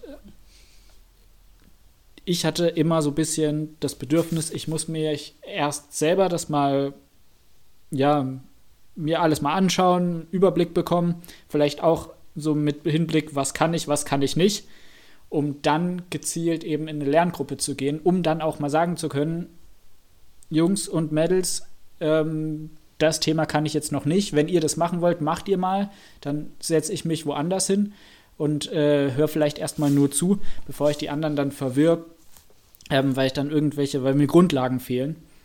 Und ähm, deswegen war meine Taktik immer so, erstmal selber machen, meistens auch die Zusammenfassung selber schreiben. Und ähm, wenn ich das dann hatte, dann ist eine Lerngruppe halt perfekt, um entweder das, die Inhalte den anderen zu erklären, weil das vielleicht auch, das kommt, sage ich nochmal im Fazit, aber das war für mich so ein bisschen der, das, das Schlüsselerlebnis. Ja? Wenn ich Themen anderen erklärt habe und die das dann verstanden haben, am besten noch, die hatten gar keine Ahnung davor und ich habe es geschafft, dass die das Thema verstehen, dann war das meistens eine volle Punktzahl Aufgabe in der Klausur, weil dann hatte ich das wirklich so weit begriffen, dass ich dann alle Varianten von dem Thema, von dem Inhalt, ähm, ja, die konnten mich nicht aus dem, Konzept bringen. Und das habe ich dann wirklich verstanden. Das kann ich jedem ans Herz legen. Und selbst wenn man eben nicht in der Lage ist, den anderen das zu erklären, dann ist es trotzdem mal schön, eine andere Erklärung zu bekommen, wie die, die man in Büchern liest oder im Skript liest oder was der Dozent gesagt hat. Weil, ja, mit Kommilitonen redet man auf einer anderen Ebene, nicht nur sprachlich, sondern auch so ein bisschen vom Niveau. Aber genau das kann auch zum Verständnis beitragen. Und zu den großen Lerngruppen, ich war auch mal dabei, in gewissen Fächern macht das, glaube ich, auch Sinn. Aber ich habe das immer so ein bisschen vorsichtig betrachtet. Meistens war das dann halt, die größeren Gruppen wollten sich treffen und ich wollte mir aber erstmal selber den Überblick verschaffen. Deswegen ist das meistens auch zeitlich kollidiert bei mir. Und ähm, ja, deswegen bin ich dann eher seltener in die größeren Lerngruppen gegangen. Ja, nee, bin ich, genau, also ich habe ja gerade eben gesagt, ähm, es, es gibt kein, also ich sag mal, es muss, es muss gewisse, also für mich es sind ähm, alle drei Möglichkeiten, große Lerngruppe, kleine Lerngruppe und alleine lernen, die, die müssen auf jeden Fall ähm, alle vorhanden sein. Also es, es gibt kein, es gibt kein besser und kein schlechter. Im Großen und Ganzen ist es aber, ist es aber so, dass, dass die Lern, die kleine Lerngruppe an sich für mich auch essentiell war.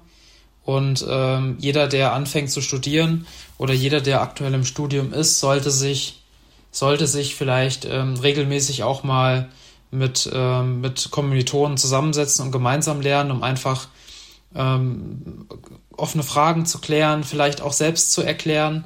Ähm, das ist ähnlich, ähnlich ähm, kommt mit der, kommt mit dieser, ja, mit dieser, mit, der, mit dieser Methode Karteikarten zu schreiben gleich, dass wenn ich sozusagen gerade eben was, äh, was wiedergebe oder was aufschreibe oder in dem Fall äh, was meinem Kommilitonen erkläre, dann, dann äh, bin ich natürlich, bin ich natürlich auch ähm, dann wiederhole ich das und, und, und das kommt einfach, es, es festigt sich. Ja, ähm, daher die, die kleine Lerngruppe an sich essentiell, um einfach, ähm, um einfach das Ganze nochmal zu, meiner Meinung nach auch nochmal zu verfeinern und das Ganze zu festigen, um einfach auch gemeinsam ähm, vielleicht einen kleinen Benchmark ähm, durchzuführen, zu sehen, okay, wie, wie, wie weit sind die Kommilitonen, wie, ähm, bin ich, bin ich vielleicht in der einen oder anderen Aufgabe, gibt es vielleicht irgendwelche Tricks, wie ich, ähm, wie ich die schneller bearbeiten kann, um einfach auch diesem Zeitdruck in der, in der ähm, Klausur nochmal Herr zu werden oder ich sag mal sozusagen mit, mit klarzukommen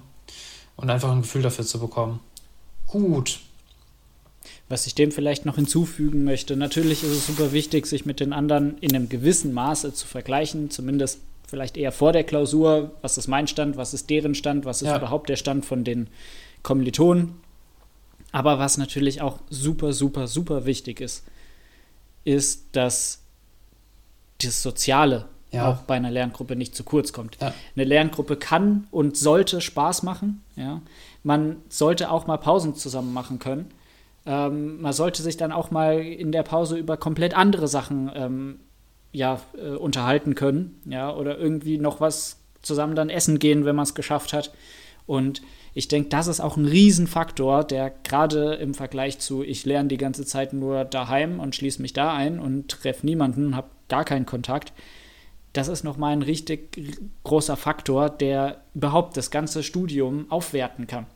Ja. Ja, weil dort lernt man die Leute richtig kennen, auch eventuell unter Drucksituationen. Auf der anderen Seite geht man ja dann so ein bisschen als Team auch in die Klausur.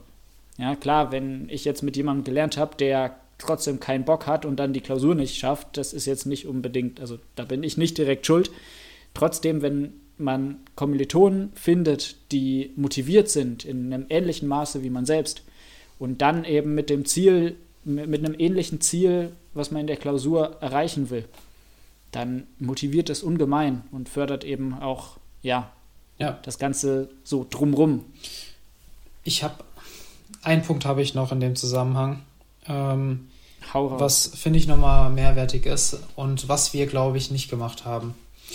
Ähm, ich ich habe eine mit oder ich habe vor kurzem eine Methode gesehen, die ich, wenn ich wieder oder beziehungsweise wenn, wenn ich aktiv lernen muss oder die ich unbedingt anwenden werde oder beziehungsweise einfach mal probieren muss. Vielleicht kann man das auch während der Arbeit machen, äh, mit Sicherheit äh, mit, mhm. mit den Kollegen.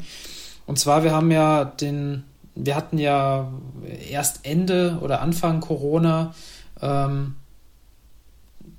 Anfang Corona war ja unser Studium fast schon fast zu Ende, würde ich fast schon sagen. Ja, wir hatten, glaube ich, ja, ein, Semester hatten wir noch ähm, in, in, in der wirklich in der Corona-Zeit oder Anfang Corona-Zeit, wo auch alles noch sehr sehr ungewiss war. Ähm, da hat man sich, glaube ich, mit diesen Punkten noch nicht so ganz beschäftigt. Aber es gibt eine Möglichkeit, wie man alleine sich auch nochmal motivieren kann, genau diese, diese Störfaktoren nochmal loszuwerden. Und zwar so eine Art Silent Learning, äh, was ich, ähm, was ich einfach, und zwar ist es so, dass, ähm, dass man beispielsweise sich während dem, während dem Alleine lernen, was ja hauptsächlich auch während der Corona-Zeit ähm, oder wenn man vielleicht zeitlich, äh, räumlich ähm, nicht zusammentreffen kann, ähm, oder nicht in die Bib gehen kann, dass man beispielsweise einfach sich in Lerngruppen verabredet. Das können dann auch durchaus zehn Leute sein. Da geht es nicht darum, äh, dass man in, einem, in einer kleineren Gruppe ist und sich ähm, mit, mit äh, Microsoft Teams oder mit, mit ähnlichen Tools äh, mit, mit ähm, einfach die Kamera anmacht und mutet und dann einfach lernt dass man sozusagen einfach sich so eine gewisse Art, oder dass, dass man sozusagen die zehn Gesichter sieht und jeden auch, dass man sozusagen von dieser Atmosphäre, ähnlich wie es in der, in der Bibliothek herrscht, auch so ein bisschen wieder anstecken lässt. Einfach über die, über die Kamera, über die anderen Kommilitonen, die man sieht und ähm, einfach hier nochmal sich nicht allzu sehr ablenken lässt durch beispielsweise Handy oder ähnlichem, sondern einfach, wie gesagt, von dieser Atmosphäre wieder anstecken lässt. Ja.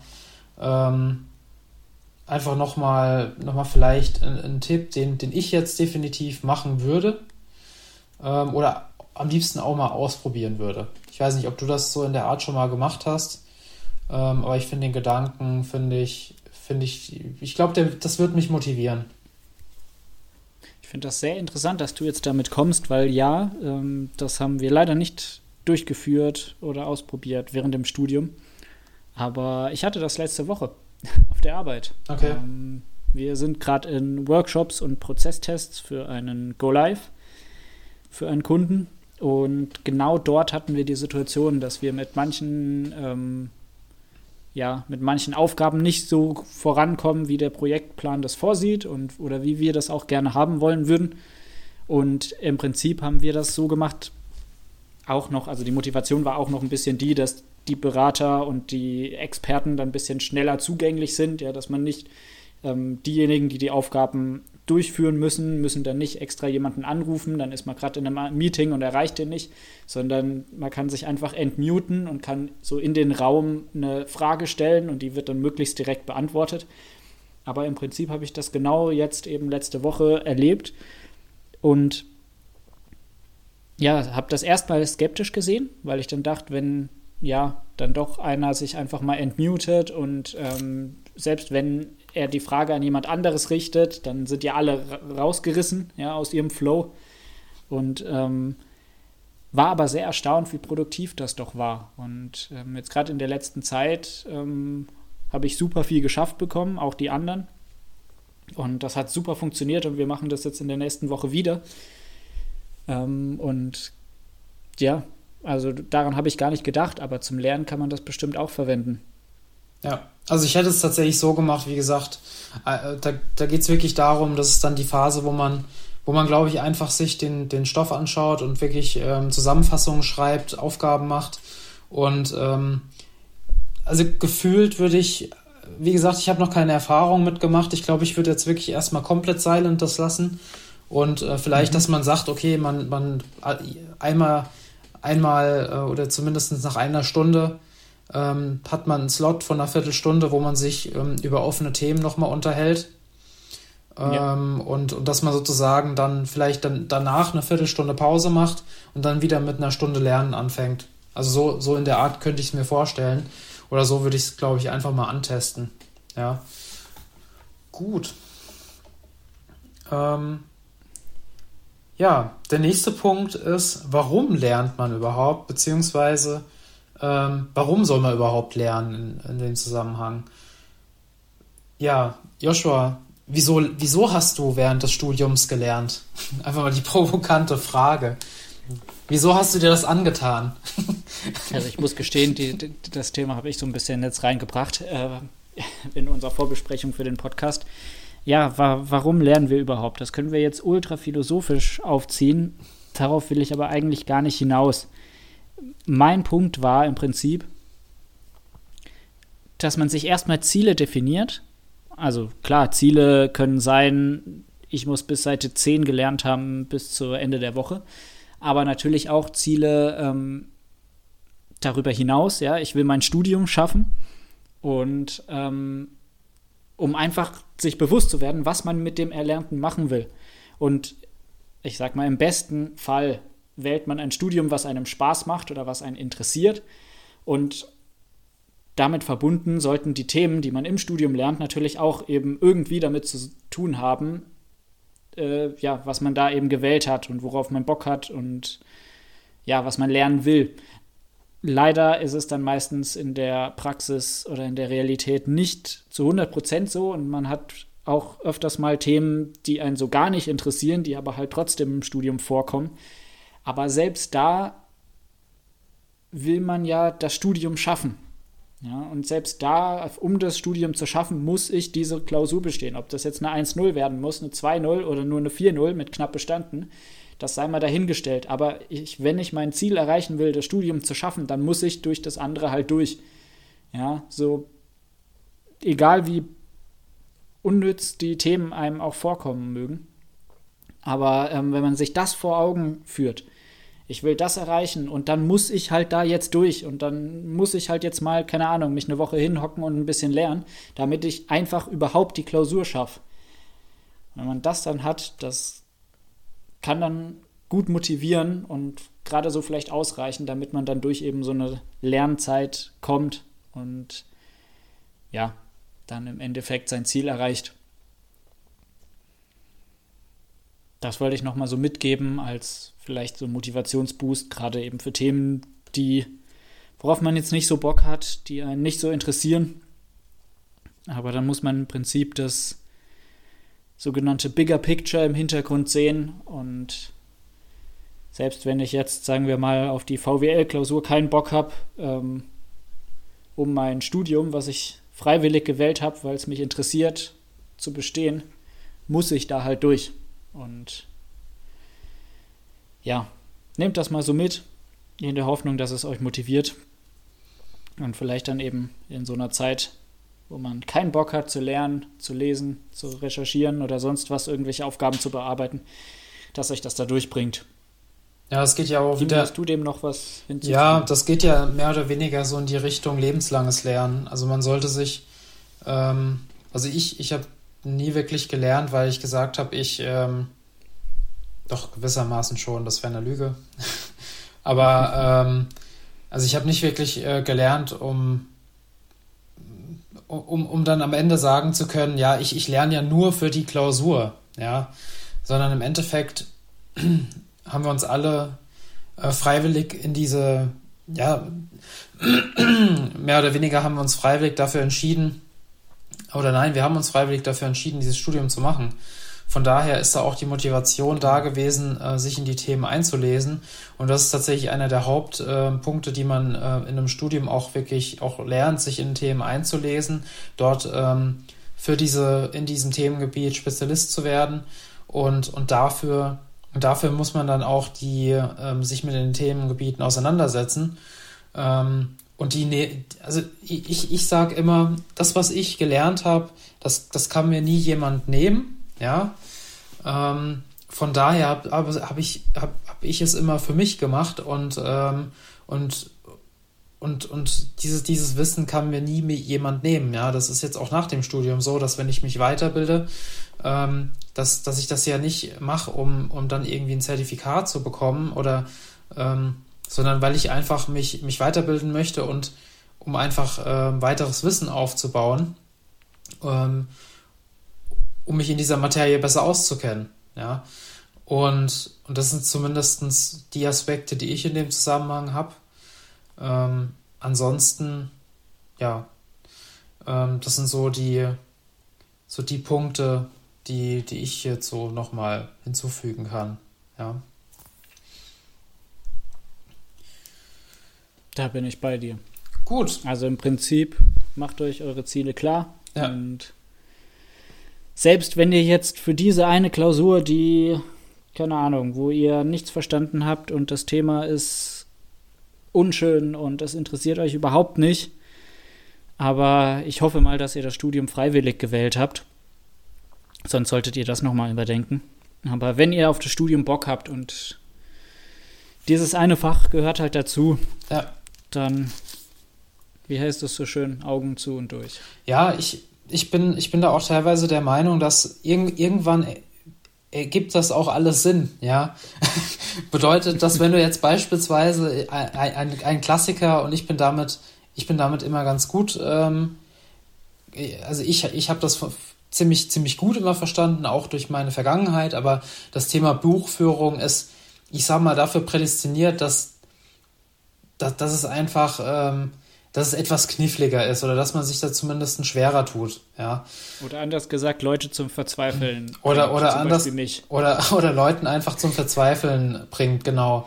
Aber irgendwann kommt dann auch der Moment, wo ich mir gut vorstellen kann, wenn man, wenn man ähm, in einem Unternehmen ist und einfach oder vielleicht sogar selbstständig ist, dass man merkt, hey, ähm, das Wissen, was ich dort aufgebaut habe, es war zwar, es war zwar elend, ähm, das aufzubauen, aber, aber ich, ich kann es dann auch wirklich in meinem, oder vielleicht, vielleicht überst- überstrahle ich das jetzt hier gerade, ich weiß es nicht, aber äh, vielleicht hast du auch die Erfahrung schon gemacht, dass du jetzt irgendwann gesagt hast, hey, diese, diese Erfahrung, die du jetzt hier mit, mit Buchführung gemacht hast, die kannst du jetzt beispielsweise auch in deinem, ähm, in deinem Leben als Berater auch wirklich aktiv anwenden. Es war jetzt nicht so wie beispielsweise eine ABAP-Programmierung, ja, aber zumindestens, das ist einfach, also für mich ist es dann in gewisser, gewissermaßen dann dieses Basic-Know-how, was ich einfach haben muss, um, um, um diese ähm, finanziellen oder ich sag mal buch, buchhalterischen ähm, Grundfunktionalitäten und Grundprinzipien zu verstehen.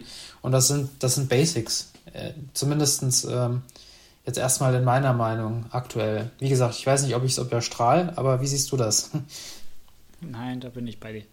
Also wie gesagt, ich hatte so ein bisschen meine Schwierigkeiten während dem Studium, aber A, bin ich ganz froh, dass ich jetzt zumindest behaupten kann, ich habe es verstanden, gerade was Finanzbuchhaltung angeht. Ähm, bezüglich meinem Hobby, was ich jetzt auch während dem Studium ähm, ja bisschen aufgebaut habe zum Thema halt investieren, Unternehmen analysieren, ähm, irgendwie Aktienplanung äh, und sowas. Da kommt mir das ganz gelegen, aber ich hatte auch schon sehr viele Situationen in meinem Beruf als Unternehmensberater, wo mir dann irgendwelche Fachbegriffe aus der Finanzbuchhaltung oder Kostenleistungsrechnung dann doch sehr gelegen gekommen sind, wo ich dann eben nicht nachgoogeln musste, was das nochmal war, sondern vielleicht dann in einem Meeting, wo das spontan genannt wurde, auch direkt irgendwie auch meinen Senf dazugeben konnte oder meine Expertise. Und ähm, ja, klar, das wird einem immer gesagt. Man, man kann alles immer mal wieder gebrauchen, gerade in der Schule. Das würde ich so erstmal nicht unterschreiben, weil ich ganz, ganz viel gelernt habe, was ich wahrscheinlich nie wieder anwenden werde. Ganz viele würden mir da wahrscheinlich jetzt widersprechen, aber ich, ich bleibe mal bei der Meinung. Ähm, trotzdem, selbst für den Fall, dass ihr ja vor einer Klausur steht, wo ihr euch sicher seid, dass ihr das nicht mehr braucht, das Wissen, was ihr dort lernt, dann ja, mitnehmen, Klausur schreiben und alles wieder vergessen. Aber Hauptsache, ihr kommt eurem Ziel näher und ähm, ja, ihr geht so euren Weg. Ich glaube, damit würde ich langsam gegen Ende kommen für unsere heutige Folge. Ich glaube, das ist jetzt sogar die längste Folge schon. Aber ich hoffe, wir konnten uns, euch einige Tipps mitgeben, ein bisschen von unseren Erfahrungen erzählen, dass ihr vielleicht ein paar Sachen ausprobiert oder ein paar Dinge vielleicht ja nicht erst erleben müsst. Und ähm, genau, jetzt zum Abschluss würde ich vielleicht gerade noch mal ja spontan die Top 3 Lerntipps fürs speziell duale Studium. Dimi, dein Platz 3.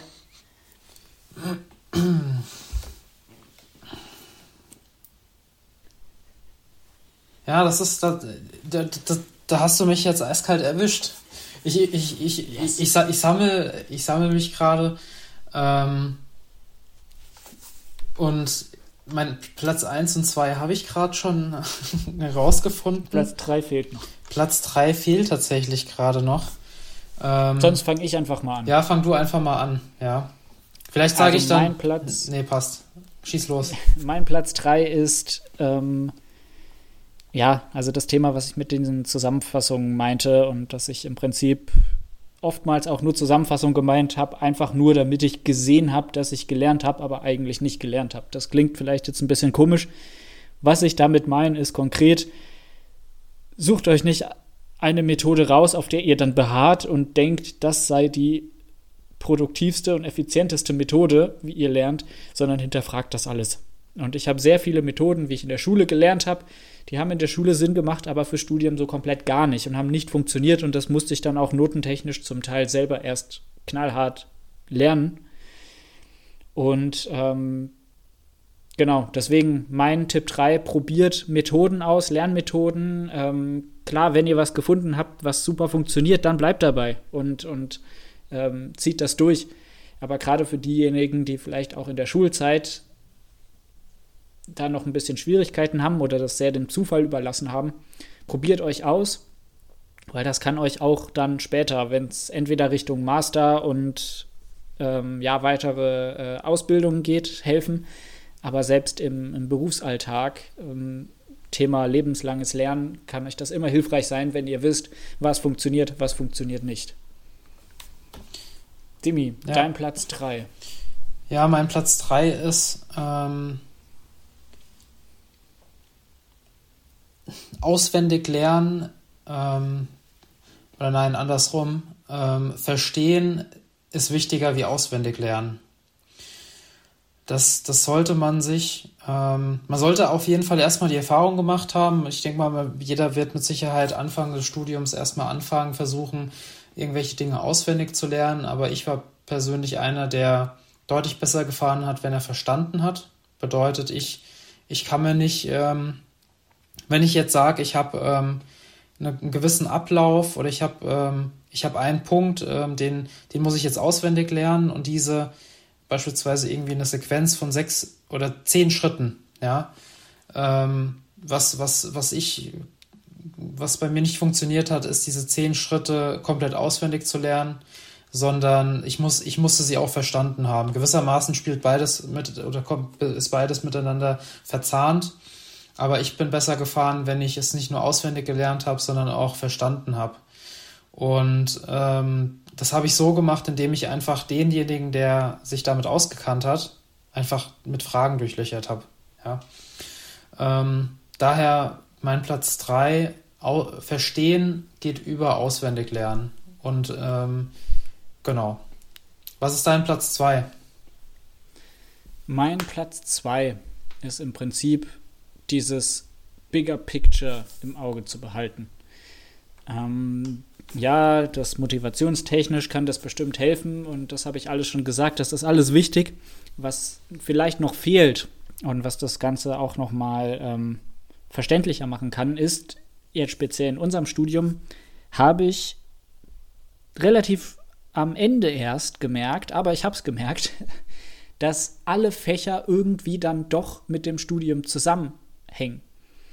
Ja, und selbst wenn es Fächer gibt, die jetzt erstmal, ähm, ja, zum Beispiel Informatik und, und BWL, ist ja erstmal zwei komplett unterschiedliche Dinge. Aber das sind so wie Stränge, sind die dann irgendwann in den späteren Semestern zusammengeflossen. Und wenn ihr euch das klar macht, vielleicht im Verbund mit irgendwelchen Modulhandbüchern oder so, dann habt ihr auch so ein bisschen den Zweck, warum lerne ich das jetzt gerade? Warum muss ich jetzt äh, irgendwie äh, Java lernen, wenn ich eigentlich in die Unternehmensprozessberatung will? Ja, wo ich nichts entwickle. Aber ähm, wenn man sich dort eben nochmal klar macht, was will ich im Studium lernen insgesamt Und ähm, warum brauche ich jetzt dieses eine Fach? Ähm, das sorgt nicht nur für Motivation, wie eben schon angesprochen, sondern gibt auch dem Ganzen so ein bisschen den Sinn und ähm, hilft dann auch dran zu bleiben und vielleicht eben auch durch, ja, ich sag mal, bisschen schwierigere Klausur oder schwierig, schwierigere Lernphase durchzukommen. Ja, ich, ich mache einfach mal weiter. Mein Platz 2 ist, ähm, ich ähm, würde jetzt auch zwar sagen, ich brauche mein Big Picture, aber das beziehe ich jetzt nicht auf, ähm, auf das, wie, wie du es bezogen hast, sondern ich beziehe es jetzt auf mal auf die Zeitplanung. Man sollte sich von Anfang an im Klaren sein, wie viel Zeit man für welche Klausur hat zu lernen, um dann genau solche Risiken einfach zu umgehen, um dann ähm, nach der fünften Klausur zu merken, oh Mist, jetzt habe ich nur noch 24 Stunden ähm, inklusive Schlaf, ähm, um für eine, für eine Klausur zu lernen. Ja, ähm, und das Ganze wirklich, ähm, wirklich am Anfang des Semesters äh, mal dargestellt. Ähm, wie, wie, gesagt, visualisieren, um zu sehen. Ich habe das auch ganz gerne in einer Excel-Tabelle mal gemacht, um einfach zu sehen, wie viel, wie viel äh, Zeit ich dann zwischen den Klausuren habe, um dann die Klausuren, wo ich sage, hey, da, da wird es knapp, ähm, auch bevor die eigentliche Klausurphase startet, ähm, so vorbereite, dass ich dann innerhalb der innerhalb der ähm, zwei Tage dann auch wirklich mich darauf konzentrieren kann. Ähm, die Sache, was ich, was bei mir dann teilweise etwas oder wo ich gemerkt habe, dass ich da was dann nicht so gut funktioniert hat, ist dann beispielsweise zu sagen, hey, ich habe jetzt vier Tage für die nächste Klausur äh, oder bis zur nächsten Klausur und, ähm, und ich lerne jetzt beispielsweise vormittags das eine Fach, nachmittags äh, das, oder ich sage mal drei Stunden das eine Fach, drei Stunden das andere Fach und dann nochmal drei Stunden wieder ein anderes Fach. Das sind genau solche Punkte, die bei mir nie so wirklich aufgegangen sind, sondern ich, ich habe wirklich die, den Fokus gebraucht auf ein Fach. Ähm, daher einfach, wie gesagt, vorher wirklich auch definieren, wann man welches Fach lernt. Ähm, um, um auch den, den Überblick zu behalten. Ja. Ähm, das ist natürlich nicht minutiös genau geplant. Theoretisch kann man das auch machen. Geht jetzt meiner Meinung nach zu weit, aber wie gesagt, ich brauche erstmal das Big Picture. Wie lange habe ich für welche Klausurzeit? Ja. Gut, was ist dein Platz 1? Mein Platz 1, und das klingt ein bisschen billig, aber ich erkläre es gleich noch, macht Pausen macht Pausen, ähm, lernt nicht die ganze Zeit durch, nicht nur, weil biologisch bewiesen ist, dass ein Gehirn nur, und hier jetzt einfach eine beliebige Zeit, ich weiß nicht genau, wie viel es sind, Minuten, ähm, ja, dass das Gehirn nicht so viel aufnehmen kann auf einmal, ähm, sondern macht Pausen, um A, dann doch irgendwie den Spaß an dem Ganzen nicht zu verlieren. Klar, Lernen ist jetzt nicht die Lieblingsbeschäftigung äh, von Studierenden. Ähm, trotzdem soll es irgendwie ein bisschen Spaß machen. Ja, wie gesagt, ihr solltet das Studium freiwillig machen und Lernen gehört halt dazu. Und zum Zweiten aber vielleicht auch noch, um das Ganze ein bisschen aufzudröseln, macht Pausen, aber lenkt euch nicht einfach ab. Also es ist keine Pause, wenn ihr, ähm, ihr schreibt was, dann kommt eine WhatsApp, ihr äh, beantwortet die und macht dann direkt wieder weiter das ist keine Pause. Ja, es ist auch keine Pause. Ihr bekommt eine Instagram-Benachrichtigung auf dem Handy, schaut 10 Minuten Reels an und äh, bleibt die ganze Zeit aber an dem gleichen Platz sitzen, wo ihr auch lernt und dann legt ihr wieder das Handy weg und macht weiter. Das ist keine Pause.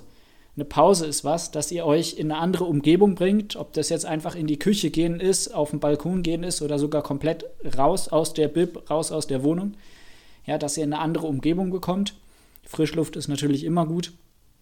Ähm, und vielleicht auch eine andere Aktivität macht. Also ob ihr dann, keine Ahnung, für 20 Minuten die Wohnung putzt oder ob ihr eine Runde joggen geht oder einfach nur spazieren.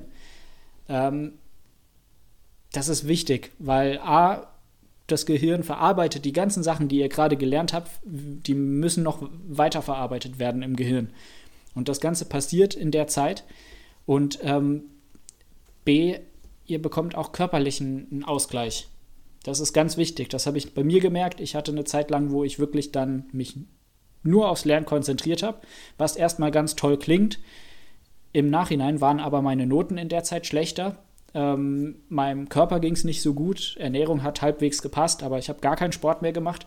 Und ich habe das wirklich gemerkt. Nach zwei Wochen ging es mir einfach scheiße. Und ich konnte zwar acht Stunden am Stück äh, irgendwie da hocken und lernen, aber es hat nichts gebracht. Ich habe davon super wenig nur verstanden und das war einfach nicht effizient. Und ob das jetzt Sport ist oder nur spazieren gehen oder einfach nur ein Raumwechsel, aber das hat mir damals eben geholfen, wieder richtig in den Flow zu kommen und richtig effizient zu lernen. Weil, wie Dimmy, wie du schon gesagt hast, man muss nicht acht Stunden am Stück einfach lernen und ist dann automatisch gut, sondern man sollte effizient mit seiner Zeit umgehen und dementsprechend auch effizient lernen. Und wenn man in einer Stunde das lernen kann, was andere in acht Stunden lernen, warum dann nicht in einer Stunde lernen? Ja. Dimi, dein Platz 1. Gut, ich ähm, fasse es einmal so zusammen. Ähm, sucht euch Leute, mit denen ihr gut lernen könnt und wo ihr euch untereinander challengen könnt. Ähm, da fängt es sozusagen damit an, dass ihr offene oder ich sag mal Fragen, die, die, die euch, die ihr euch stellt zu, zu gewissen Lernthemen, einfach miteinander besprechen könnt. Ihr könnt sie wiederholen. Ihr ähm, und, und, und in, in, jedem, in jedem Schritt dieses, dieses Prozesses ähm, in, innerhalb von der Lerngruppe ähm, kommt ihr mehr oder weniger de, dem, dem Ziel näher, dass ihr natürlich ähm, diese die, die Themen einfach besser versteht. Ja. Ähm, und ihr bekommt so auch eine gewisse Regelmäßigkeit rein. Ähm, auch, auch das, was du gerade eben erwähnt hast. Ich gehe nicht davon aus, klar, natürlich, ähm, es, es gibt hier auch Ausnahmen, aber ihr werdet mit Sicherheit, wenn ihr zu dritt unterwegs seid, auch in der Bib alleine, also zumindest wenn ihr separat voneinander lernt, wird mit Sicherheit irgendwann einer kommen und sagen, hey, wir haben jetzt eine Viertelstunde oder eine, eine, eineinhalb Stunden gelernt, lass uns mal bitte kurz rausgehen. Und ihr werdet einfach so mit Sicherheit auch disziplinierter sein, ähm, um um, um, um euch auch die ein oder andere Pause zu gönnen, mal draußen auf dem, ähm, auf dem Weg beispielsweise im Supermarkt einfach mal eine Runde über andere Themen zu sprechen, um einfach den Kopf frei zu bekommen, vielleicht ähm, danach wieder eine, eine, Session einzulegen und, und wirklich eine Stunde wirklich, wirklich komplett äh, konzentriert durchzulernen. Und es, es hilft einerseits natürlich nochmal dieses, diese, diese soziale, diesen sozialen Kontakt zu, ich sag mal, ähm, oder ich sag mal, die, die, die soziale Komponente weiter hochzuhalten und sich einfach nicht äh, zu Hause zu isolieren. Und, ähm, und ich bin, glaube ich, auch so ein bisschen der Meinung, dass es, dass es ohne Lerngruppen oder zumindestens, zumindestens nicht, ähm, zumindestens, ähm, wenn man, wenn man sich komplett isoliert und ähm, komplett isoliert dann auch zur Klausur geht, es wird mit Sicherheit Lücken geben. Gehe ich, kann ich mir zumindest gut vorstellen. Ich kannte jetzt niemanden, der sich da immer komplett isoliert hat, aber ich, ich ich, ich stelle mir es sehr schwierig vor, ähm, nicht ohne, ohne eine Lerngruppe oder zumindest jemanden, den man mal regelmäßig challengen kann, ähm, durch Studium zu gehen, einfach weil man so nochmal andere, andere ja, Blickwinkel äh, bekommt. Ja ist zumindest mein Platz 1. Sucht euch Lerngruppen oder beziehungsweise eine Lerngruppe, mit denen ihr, mit der ihr gut lernen könnt, ähm, wo ihr einfach regelmäßig Challenges durchführen könnt und, und, ähm, und natürlich auch, dadurch wird natürlich auch ungemein die Motivation gesteigert, wenn man, wenn man gemeinsam lernt. Ja.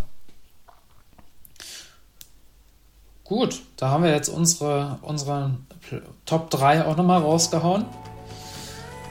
Lass uns zum Fazit kommen. Was ist dein Fazit? Kurz und knapp. Sucht euch Methoden, die euch passen. Scheut nicht, andere Methoden auszuprobieren. Ähm, also Methoden bezogen auf das Lernen.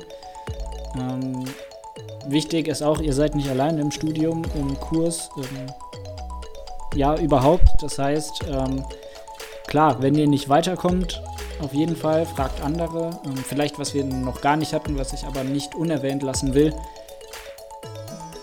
Die Dozenten berichten ja auch nur von Themen, die es die andere schon mal aufgearbeitet haben. Das heißt, wenn ihr etwas nicht versteht, was ein Dozent euch gesagt hat oder eine Dozentin, dann sucht dann doch mal kurz im Internet, lasst euch das von einem anderen Experten erklären, weil ähm, die dann mit einem anderen Blickwinkel vielleicht das anders erklären, dass ihr das besser versteht. Und ähm, klar, wenn es die Leute nicht gibt, dann haut eure Mitstreiter an. Ähm, ich meine, die müssen das ja gerade auch lernen, meistens. Und äh, deswegen könnt ihr dort ähm, Fragen stellen, den anderen Themen erklären, ähm, zusammen lernen. Das hilft ungemein und vor allem macht, macht das Lernen auch deutlich einfacher.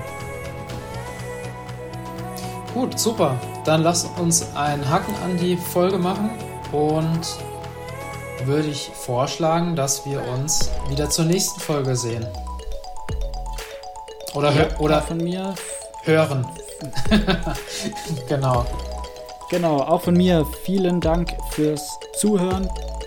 Wenn ihr Fragen habt, speziell für die weitere Lerntipps für unsere Erfahrungen oder auch andere Themen, schreibt uns das gerne auf unseren Social Media Kanälen. Die sind unten in den Show Notes verlinkt. Und sonst kann ich nur noch sagen, danke und bis zum nächsten Mal. Danke, bis zum nächsten Mal. Ciao. Ciao.